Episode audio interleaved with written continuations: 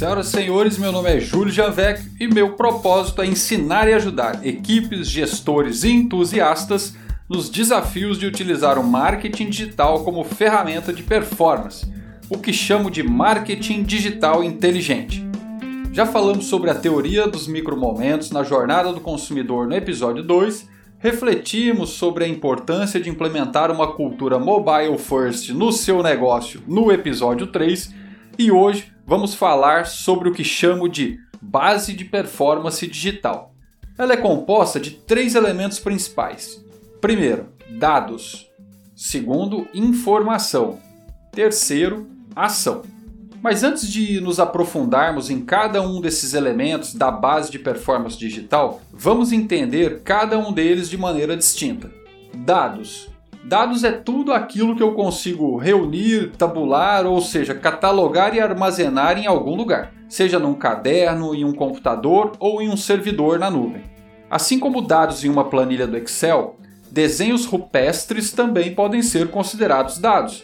Podemos até não saber a qualidade desses dados e se a fonte é confiável, por exemplo, mas eles foram catalogados e armazenados. Falaremos sobre qualidade e confiabilidade dos dados mais para frente, quando tratarmos das diferentes origens de dados e tags de monitoramento. Informação.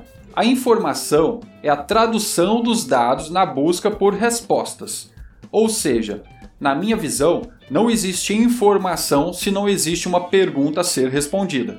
É importante não confundir informação com análise de dados. Análise é uma síntese do que está acontecendo com os dados, suas flutuações e variações, visando possíveis predições. A informação é a capacidade individual, o poder pessoal de extrair respostas relevantes para as principais dores do seu negócio.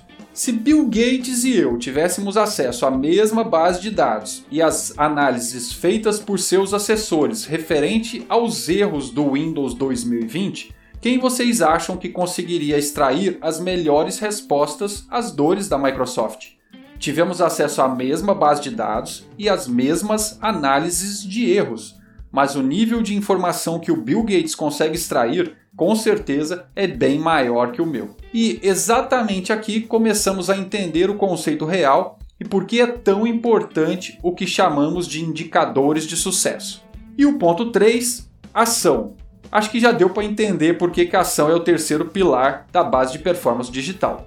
Mas primeiro, é importante não confundir a ação com plano de ação. Plano de ação é estratégia, é planejamento, é determinar o que se quer fazer.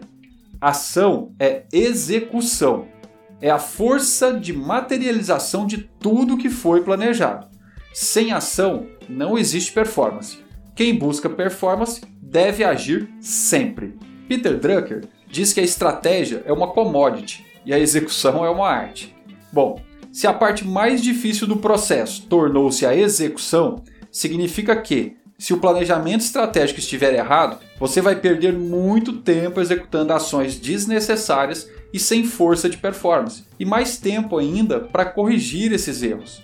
Qualidade e confiabilidade das fontes de dados e a tradução correta dos dados em informação relevante são imprescindíveis para montar um bom plano de ação. Mas se você não consegue executar o que você mesmo desenhou, este plano de ação não passará de mais uma base de dados inerte. Se você realmente gostou do conteúdo, compartilha nos seus grupos de WhatsApp e redes sociais. Lembre-se que tem muita gente precisando aprender a trabalhar com marketing digital de performance. Grande abraço e até o próximo episódio.